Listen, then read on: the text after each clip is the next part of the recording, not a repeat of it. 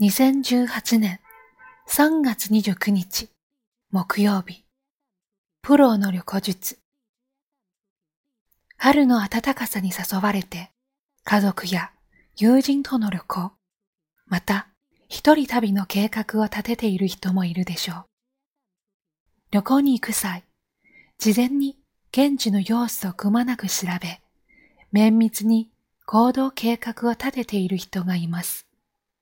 反対に、特に予定は決めずに自由に行動するタイプの人もいます。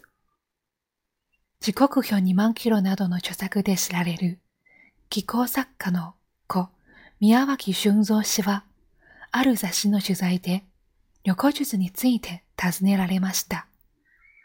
事前調査派か、行き当たりばったり派かという問いに、氏は両方ですと答えています。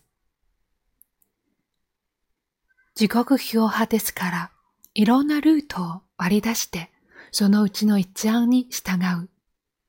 行き先の自然調査はかなりしています。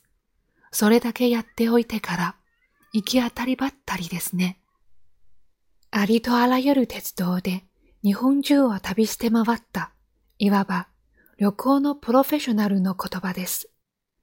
綿密な準備と臨機応変さは旅行に限らず様々な物事に向かう際にも必要な姿勢ではないでしょうか。